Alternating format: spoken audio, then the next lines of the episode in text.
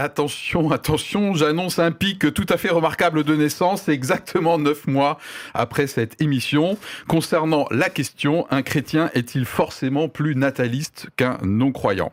Et là, et là, l'équipe et une partie de notre audience crient au scandale. Quoi, Philippe, tu squattes le lancement pour déjà te positionner et répondre par oui à la question du jour? C'est un véritable scandale. Non, non, non, stop, restez, restez, rassurez-vous. Je cite un commentaire tout récent sur notre chaîne YouTube. Ouvrez les guillemets. J'apprécie la façon dont vous menez les débats et j'ai remarqué votre souci d'un langage juste qui laisse la place à la réflexion. Donc c'est exactement ce qu'on va faire. Bon, alors, pour compenser mon côté un petit peu crétin, ouf, j'ai à côté de moi deux chrétiens suffisamment équilibrés et justement, voyons comment ils réagissent spontanément à la question du jour. Le chrétien est-il nataliste et concrètement va-t-il ainsi contribuer au réarmement démographique voulu par notre cher président? Alors comme la confession, ça va être Benoît, eh bien c'est Anita qui va se positionner. Comment le sujet te chauffe euh, je pense pas que le chrétien soit plus nataliste que d'autres. Ah, c'est la position que tu vas défendre. Je, je pense, oui. Je pense que c'est. Je, je, vais. Je pense qu'il l'est pas moins. Ok mais, pas plus. Pas nettement plus. Ok, très en tout bien. cas, il ne devrait pas l'être nettement plus de mon point de vue. D'accord. Donc ça, je sens que ça va faire un peu de Oui, bagarre, oui, parce là. que déjà, je peux déjà vous dire qu'une nouvelle fois, je ne suis pas d'accord avec Anita et je vais défendre la position comme quoi, évidemment, il y a énormément de points communs entre un croyant et un non-croyant concernant le sujet de la mais que franchement, pour moi, il y a une question d'état d'esprit et qui est très différent et à mon avis qui devrait se répercuter sur la natalité chez les chrétiens et c'est la position que je vais défendre et tout de suite, dans un instant, la confession. Alors, avant de répondre vraiment à la question chrétien nataliste, moi je vais commencer par une statistique. Ah ah. En France, aujourd'hui, on estime qu'un couple sur quatre en situation de désir d'enfant n'arrive pas à en avoir. Alors, je ne parle pas là de ceux pour qui c'est un choix délibéré, dont je parlerai un peu plus tard. J'aimerais prêter ma voix à ceux qui voient régulièrement partir le train de la parentalité et qui restent sur le quai, à ceux qui ne savent plus en parler autour d'eux parce que l'entourage n'a pas su les comprendre, voire même les entendre. Oui, certains ont pu entendre les réflexions suivantes. Alors le bébé, vous vous y mettez quand Mmh.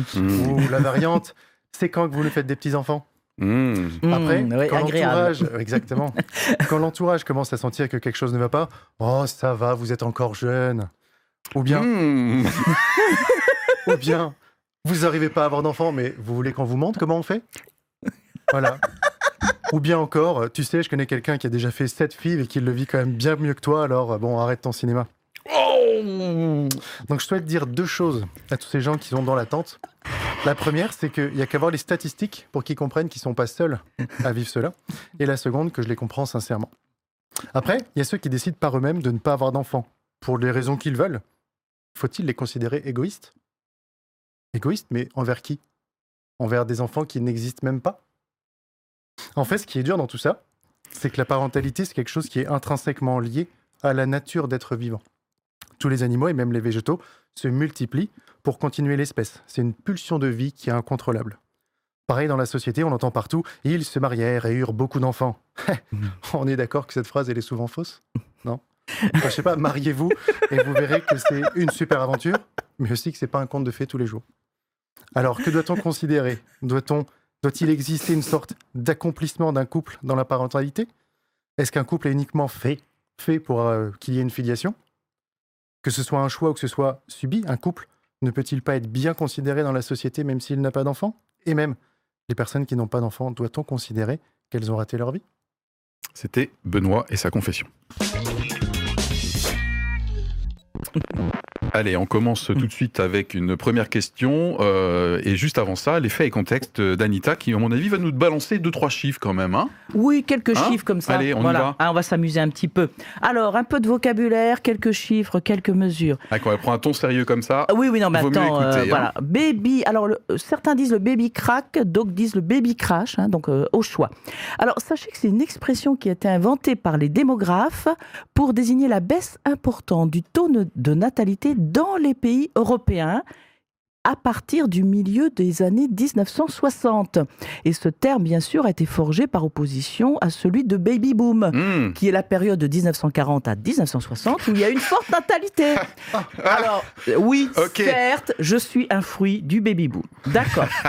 Euh, nous, poursuivons. hein. Oui, oui, Alors, oh. en France, en France, alors, bien que le, comment dire, la France se situe à peu près bien par rapport à ses, aux autres pays européens, cependant, notre pays connaît depuis 10 ans un taux de natalité qui ne cesse de chuter. Alors, un petit exemple, en 2023, nous avons eu la chance d'avoir 678 000 bébés qui sont nés en France ce qui fait près de 20% de moins qu'en 2010, donc il y a euh, à peine un peu plus de 10 ans. Et pourquoi 2010 Parce que l'année a été, 2010 euh, a été une année avec un pic en termes de natalité. Mhm.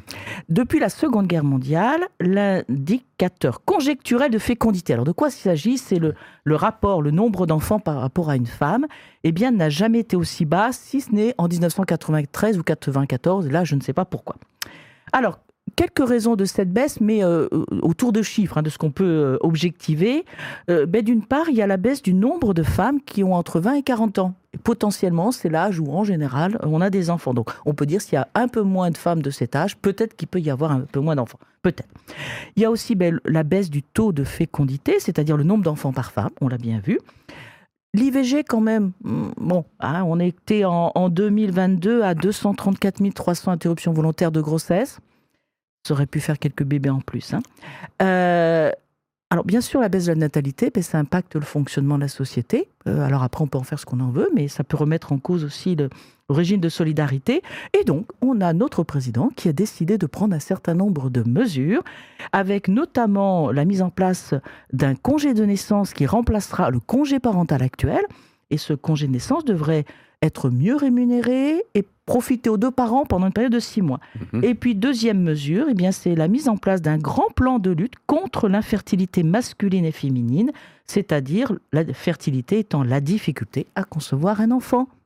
Et c'est là où nous en venons à notre confession. Euh, la première question en tout cas. Euh, alors, avec nous, faites la liste comme ça, là, en tête, ou prenez un cahier à spirale à petits carreaux. Voilà. On va faire la liste ensemble des facteurs pour l'instant qui peuvent expliquer cette baisse de la natalité. Et ensuite, on se positionnera dans quelle mesure eh bien, ces facteurs peuvent être plus ou moins communs aux croyants ou aux non-croyants. Vous savez déjà quelles sont les positions que nous allons défendre les uns et les autres. Et on terminera par, justement, si jamais il y a des facteurs un peu spécifiques aux croyants, sur quoi il peut se fonder dans la Bible. Alors, rapide inventaire. Euh, un par-ci, par-là, comme ça on fait un truc collectif à trois, genre pour montrer qu'on est unis. Genre.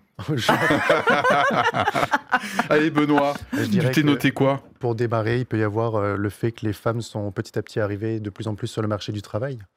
Donc ça fait un déplacement de la population.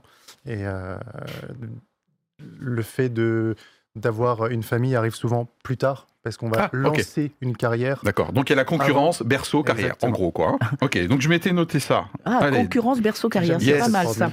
Euh, alors moi il y a quelque chose qui me frappe parce que c'est en discutant avec des euh, des collègues de la trentaine, il y a l'approche écologique. Ouais, euh, c'est dire, ben, dans la société où nous sommes, vu le monde euh, comme il va et où on va tous mourir, pourquoi faire des enfants Ça vaut pas la peine. Donc il y a des mouvements, effectivement. Euh, ne pas avoir d'enfants, c'est préserver la planète. C'est ça, c'est préserver la planète ou éviter de rendre un enfant malheureux. Enfin, je suis très marqué par ce genre de. Alors j'ai noté. Alors tu avais également dans tes faits contexte du coup dit qu'il y avait une diminution du nombre de femmes en âge de progrès, de progrès, entre 20 et 40 mm. ans. Je check.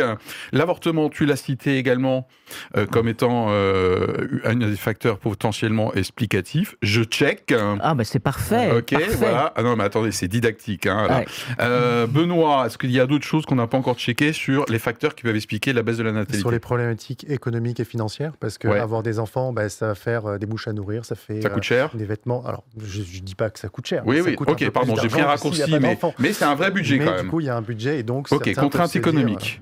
Mm. D'accord, je note. Euh, niveau de vie, tac. J'en ai un autre à ajouter, c'est que, euh, et là tout de suite, moi je l'ai noté aussi en discutant parfois avec des, les nouvelles générations, c'est que ça semble très compliqué actuellement d'avoir un enfant de l'élever. Euh, on a l'impression qu'il faut non seulement avoir des conditions matérielles, mais qu'il faut déjà prévoir un projet parental et qu'il faut être super protecteur. Donc, je, je, me suis entendu dire en me disant, mais tu te rends pas compte combien c'est compliqué aujourd'hui d'élever un enfant et je suis pas sûre d'avoir tout saisi, mais c'est un hmm. état d'esprit. Ah, pour illustrer ça, je ne sais pas si c'est un rapport, j'espère, parce que sinon l'audience va s'effondrer. Euh, autour des matchs de foot des enfants, les parents sont de plus en plus accros à au fait de soutenir les enfants et ça, ils deviennent même hargneux. Hein. Enfin, Oui. vous avez des articles en ce moment comme quoi les enfants sont presque élevés comme des chevaux de course. Quoi, hein. Oui, enfin, c'est il faut qu'ils soient bons Mm. partout, qu'ils fassent de la musique, du cheval, de la luge d'été euh, et qu'ils fassent de théâtre d'improvisation. Que ça, il y a une espèce de pression de performance peut-être. Oui, je Bah, pense qu'il y a de ça. Il y a Ouais. peut-être une pression des parents Benoît. qui disent je dois tout donner à mes enfants. Je dois tout donner. c'est ok. moi qui Et du coup, c'est un gouffre. Et euh, en fait, on s'oublie soi-même au Ok. profit de ses enfants. Alors, je dis pas qu'il faut pas s'occuper de ses enfants. Je ne pas dire ce que je n'ai pas dit. ouais. Mais à un moment donné, est-ce qu'on s'oublierait pas Et c'est cette peur de s'oublier peut-être qui. On a le philosophe qui revient. Yes, c'est sur le plateau. Euh, je note aussi infertilité. Tu l'avais noté dans là. Moi, je me suis rajouté également. euh, bon, c'est peut-être lié, hein, mais c'est euh, l'inquiétude par rapport à l'avenir, au-delà des conditions économiques. C'est dans quel monde je mettrai le cas éche- échéant un enfant au monde. Je check. hein. voilà. Euh, quelque chose qui est peut-être, euh, je me suis noté. Enfin, je sais pas, vous avez d'autres choses pour terminer là-dessus avant qu'on voit les points communs avec les croyants, euh, les non-croyants? On a fait un peu un inventaire, je l'imagine, à l'après-vert, comme on dit. Moi, je me suis noté, bah là, ça va piquer un petit peu, et j'ai pas dit que c'était majoritaire. hein. Ne me lancez pas tout de suite euh, votre tablette à la figure. De toute façon, je ne suis pas devant vous, donc vous allez bousiller votre tablette pour rien. C'est l'hédonisme. Ah, C'est-à-dire le oui. fait, euh, à un moment donné, de penser euh, à ma vie. Et bien, un enfant, c'est un peu contraignant, ne serait-ce que pour les voyages, les déplacements, les road trips ou que sais-je. Donc, une aspiration personnelle au développement personnel. Et l'enfant peut être vécu comme étant un empêcheur de vivre Sa vie. pleinement sa vie. euh, Ouais. Voilà. ok. Tu as Je- raison. Je, je le note parmi les facteurs. Ok, Ouais. ne vous énervez pas tout Mais de suite. effectivement, j'ai vu qu'il y avait même un nom à cette tendance, maintenant tu me le rappelles, le Ah. child free. C'est-à-dire Ah, le la- child free, sans Oui, enfant, sans et enfant c'est par assumé. Voilà. Ok, Ouais. Je ne savais pas que ce tendance avait un nom, mais il y ça en se a un trouve, nom. c'est peut-être aussi en lien avec les hôtels où il n'y a pas d'enfants. Pour des gens qui. Ah oui, c'est vrai, il y a de plus en plus oui, de structures, notamment hôtelières. Chez nous, vous garantit qu'il n'y a pas d'enfants. Sous-entendu, il n'y a pas de cri, en tout cas pas de cri des enfants. Elle est pas mal, la Ouais, précision. ouais, ouais, non, pardon. Non, mais je suis un peu chaud là. Je reconnais déjà en off, c'était un petit peu chaud. Euh, et enfin, moi, je me suis noté peut-être une vision de la femme qui aujourd'hui, enfin aujourd'hui, ça date pas d'hier, mais est beaucoup moins enfermée dans la femme, c'est à la maison et pour procréer. Bon, voilà, ça, ça date quand même déjà, mais quand même, hein, il y a une tendance lourde où la femme, voilà, elle est amenée euh, à ne pas évidemment se résumer à son rôle de euh, génitrice, procréatrice. Tu l'as dit tout à l'heure, voilà. Et j'ai bien aimé, euh, Benoît, tu as notamment dit qu'effectivement, le désir d'enfant peut être supérieur au nombre de naissances effectives et qui donc il y a, il y a des contraintes. Alors, euh, d'après vos positions, c'est la deuxième question, hein, pour ceux qui suivent. Voilà. Euh, les facteurs, parmi les facteurs qu'on vient de lister, est-ce qu'il y en a, on va faire, on va faire est-ce qu'il y a des facteurs qui seraient éventuellement plus forts chez un croyant ou moins forts? Ou en gros, c'est une question qui n'a pas tellement de sens. euh, de faire un distinguo entre un chrétien et un non-chrétien. Pas l'infertilité, la pression sociale, la concurrence économique. euh, On n'a pas, on n'a pas parlé du diplôme aussi, hein, effectivement. Oui, ah oui, euh, effectivement. euh, le Mm. diplôme, voilà, Oui, mais ça peut euh, l'espoir dans Ouais, l'avenir, disais. euh, Mm, mm. etc. Donc, euh, moi, je vois pas de. d'accord. Moi, je- moi, j'en vois plein. hein, donc, Ouais, je, en- Ah je bah, vais être tout seul. discuter. euh, Oui, tu vas être tout ça, mais c'est C'est bien incroyable, ça. ça. Euh, ça va te stimuler encore plus. oui, j'adore ça. Euh, en fait, moi, je, je pense que globalement, le chrétien, il vit dans son époque, et donc Oui. tout ce que nous venons d'évoquer, il baigne là-dedans également. Oui, Par Oui. contre, par contre, Ah. monsieur, par contre, il peut faire des choix différents. Et par exemple, le child Voilà. free, je, je suis pas sûre qu'un chrétien puisse faire ce choix. Par contre, il peut choisir, dire, mais à un moment donné, mon projet, notre projet n'est pas d'avoir un enfant. Euh, ça peut être, pourquoi pas, pourquoi pas. Mais je, je, je pense que le- les, les raisons, les motifs de départ sont peut-être pas complètement les mêmes.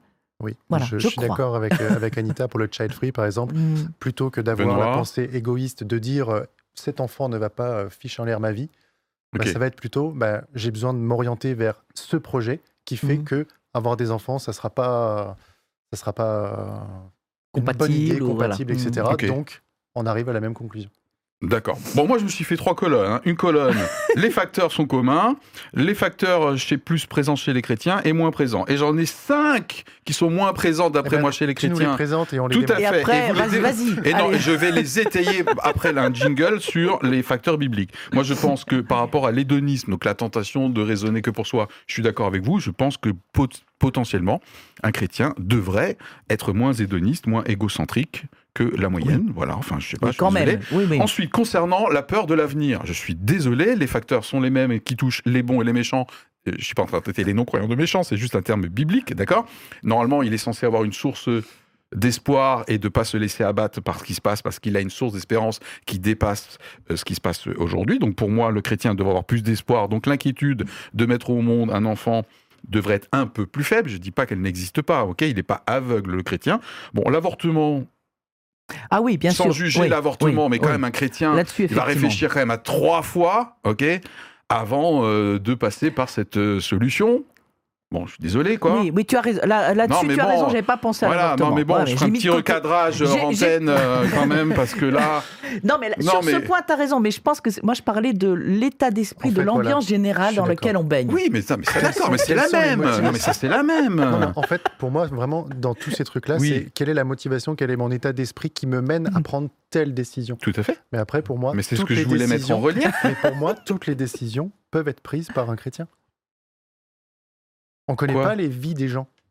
Ah non, mais notez, Donc, on euh, pas, là, on n'est pas, on n'est pas en train de juger le chrétien qui fait ceci ou cela. On raisonne d'un point de vue global. Moi, je suis en train de détailler mon, mon position de départ, comme quoi, d'un point de vue global, sans juger les choix individuels, ok, je trouve que normalement, on va voir les preuves bibliques à l'appui.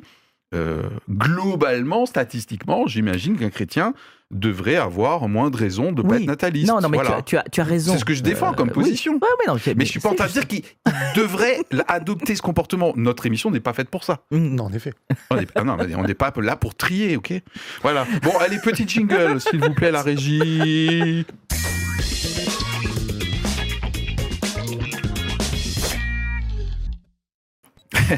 Bon, ah. alors, ouais, ah, alors, euh, c'est bien beau tout ça. Euh, pour étayer une éventuelle euh, différence, une éventuelle, hein, puisque j'ai pas trop à fait convaincu mes chrétiens équilibrés là, quels arguments pourrait-on trouver éventuellement dans la Bible à l'appui de cette éventuellement distinction? Ok. Zéro, d'accord.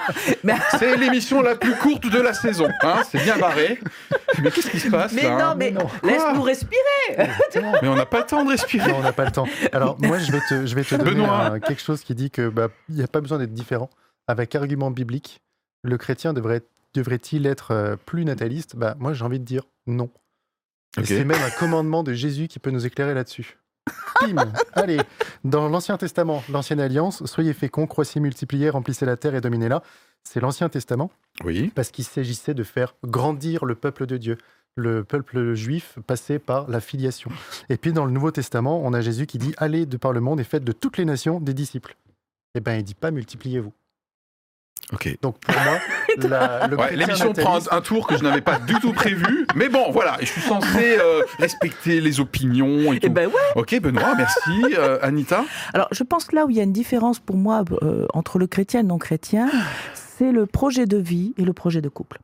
Euh, on- effectivement, par définition, je crois que le chrétien n'est pas aussi désespéré que peut l'être son entourage, vraiment, et qu'on a envie de se projeter dans l'avenir, qu'on on peut avoir confiance en Dieu et se dire je peux compter aussi sur Dieu. Voilà. Donc, euh, je pense qu'il y a euh, un fond qui est plus positif, plus constructif. Je suis Je pense, je pense que là où il y a une vraie différence, c'est effectivement la notion du, du couple, euh, où les- le couple chrétien, normalement, s'engage dans une durée, j'allais dire, à vie. Et à partir de ce moment-là, il a un projet. Et il n'y a, Ah, pas de, il a pas de dissociation. Alors, dans la Bible, il n'y a pas de dissociation entre euh, le fait d'être marié, si on devient parent, et les enfants. C'est-à-dire qu'actuellement, on peut se dire, je peux avoir un enfant sans être marié. Et quand je dis sans être marié, c'est pas simplement vivre en concubinage oui, oui. aller de droite et de gauche. Je peux être euh, homme, femme, euh, vivre avec un homme et une femme et avoir des enfants, etc. Bon, donc ça, c'est, on, on voit que ça rentre pas dans la vision euh, biblique. La vision biblique, c'est dire d'abord tu constitues un couple et ensuite tu deviens parent. Euh, tu aides tes enfants à grandir et tu, euh, tu les aides eux-mêmes à devenir des adultes. À faire Donc il y a un Voilà. cadre euh, déjà Voilà. biblique qui est potentiellement plus propice Oui. à se projeter avec des enfants. C'est ça, et qui apporte aussi une forme de stabilité Ouais, euh, ok. qui est rassurante pour tout le monde. D'accord. Voilà, hein. C'est un projet de vie. Je pense qu'être parent dans ce cas-là, c'est un projet de vie. Ok. Bon, moi je m'étais noté quand même, et j'avais l'impression que c'était une super punchline. voilà, que c'est une question de mentalité. Le schéma directeur d'un croyant, d'après la Bible, n'est pas le même que le schéma directeur si je suis pas croyant. Oui. Et le schéma directeur, pour moi, il est fait euh, par- par- particulièrement sur le rapport à l'inquiétude. L'inquiétude Oui. par rapport à l'avenir. Oui. Est-ce que je vais avoir les moyens de financer les études de mon enfant? Est-ce que le monde va pas s'écrouler? Donc, euh, spoil, il va s'écrouler. Euh, voilà. Mais- Rassurez-vous. Rassurez-vous, il va Voilà, mais non, mais le chrétien vit les mêmes galères que tout le monde, mais normalement, il a une source de paix. Donc, le- Oui. le- voilà, le prince de paix, Jésus. Donc, pour moi, il y a un rapport à l'inquiétude, il y a un schéma directeur qui devrait être fondamentalement différent. Ce qui ne veut pas dire qu'on est, on, on nage au-dessus des circonstances. Ok. Ouais. Voilà. Il y a le rapport à l'individualisme. Alors, désolé, je vais prendre un gros mot, mais c'est celui qu'a utilisé ma femme il y a quelques jours. C'est la notion du sacrifice dans la Bible. Euh, le sacrifice volontaire, Oui, pas le sacrifice est- que je Mhm. subis parce qu'il faut que je la ferme, parce que je suis la femme et je suis dans un modèle patriarcat. Donc on Pas pourrait du dire tout. le renoncement. Oui, le renoncement à certaines choses à un moment donné. Donc je, la Bible est faite, la conversion c'est un sacrifice. D'ailleurs, je sacrifie mon ego à une autorité entre guillemets supérieure. Bon bref, on reviendra sur cette punchline. Je sacrifie pas mon ego au sens qu'il n'existe plus, mais je le soumets à une autorité supérieure. La notion de sacrifice pour moi est éminemment biblique et donc un enfant, et clairement, ça occasionne des renoncements. Oui. Oui, Euh, Bah moi, voilà, enfin, euh, je- alors je en plus aussi, de, en de tout plus, ce qui est génial. Ouais. C'est que je dirais que l'enfant, par définition, est une bénédiction. Parce que c'est ça, je pense, le schéma biblique aussi. Euh, c'est qu'il y a ce désir de transmettre la vie, comme Dieu nous a donné la vie, nous a créé. Et je crois que, effectivement, il est dans le naturel humain d'avoir envie de donner la vie. Voilà. Après qu'il y ait une gestion des ressources, entre guillemets, la natalité, en disant est-ce que je vais avoir un enfant, deux enfants, plusieurs, c'est normal. Ça, ça relève de la bonne gestion, je pense, de, de, de Ah, notre vie. Je, je suis Mm. d'accord. Benoît, ok, et ouais. même Dieu avait donné le jardin d'Éden à Adam et Ève en gestion. Ouais. Mm, mm. Donc c'est des gestionnaires. Ouais, bon, moi je suis, je partage moyennement. hein. Je pense que dans le Nouveau Testament, il y a ça. toujours cet état d'esprit de de se développer, de croître, et pas d'être dans des choix. Je pense que Jésus, mais c'est mon opinion, ok, hein, n'est pas dans des choix défensifs mus par la peur ou l'égocentrisme. Mais c'est pas être mu par l'égocentrisme, il a peur ce qu'on est en Non, mais je train suis de pas en dire. train de dire que les chrétiens qui n'ont pas d'enfants, ils sont égocentriques. Wow, wow, wow, wow, wow. Je suis en train de simplement dire, si je voulais aïe, aïe, trouver des lignes inspiratoires dans la Bible, voilà ce que je trouverais. Je ne parle pas maintenant des comportements individuels. On n'est pas là pour ça, nous. Par contre, Jésus nous invite à calculer quand même. Oui, c'est ça. Hein, donc, si jamais à un moment donné, je pense que euh, ça va être chaud patate. Je sais pas si ça se dit encore ça. euh, le fait d'avoir des enfants, Jésus nous invite à calculer à la Oui, dépense avant de se lancer dans des projets Ouais. euh, sans, sans réfléchir. Encore a- une fois, c'est être gestionnaire. être gestionnaire, gestionnaire. ouais, yes. Et, euh, Et ok. il y a un autre élément que j'aimerais ajouter euh, qui me tient toujours à cœur, c'est dire, pour moi, le choix d'avoir un enfant, il ne relève pas que de la femme et il ne relève pas que de l'homme. Parce qu'il y a une petite tendance actuellement à dire, je fais en tant que femme ce que je veux de mon corps. Alors oui, c'est vrai. hein, donc ce que je suis en train de dire, c'est difficile à essayer d'expliquer cette, euh, cette approche. C'est dire, oui, bien sûr, en tant que femme, j'ai le droit de faire ce que je veux de mon corps. Mais un enfant, ça se fait à deux. Donc ça se décide ensemble. Et je me dis, c'est pas plus de la décision unique d'un homme et ce n'est pas plus de la décision unique d'une femme. Et à mon sens, c'est ça qui est essentiel. Et c'est là où il y a une différence. y compris. Alors, du coup, peut-être plus particulièrement chez un couple chrétien, potentiellement, puisqu'il y a un cadre euh, stable et structuré, ça, voilà. potentiellement plus. euh, Et puis peut-être une reconnaissance euh, et un respect de l'autre aussi. Waouh Mm. Alors, on, on va peut-être terminer parce que là, on fait Ouais. tout ça de la tête. Du coup, il y a une espèce d'union et Voilà. d'harmonie qui est revenue. En revanche, je suis pas certain que dans les commentaires, ça va être le même bail. Donc, je laisse, je nous laisse l'audience réagir. Et puis, ben.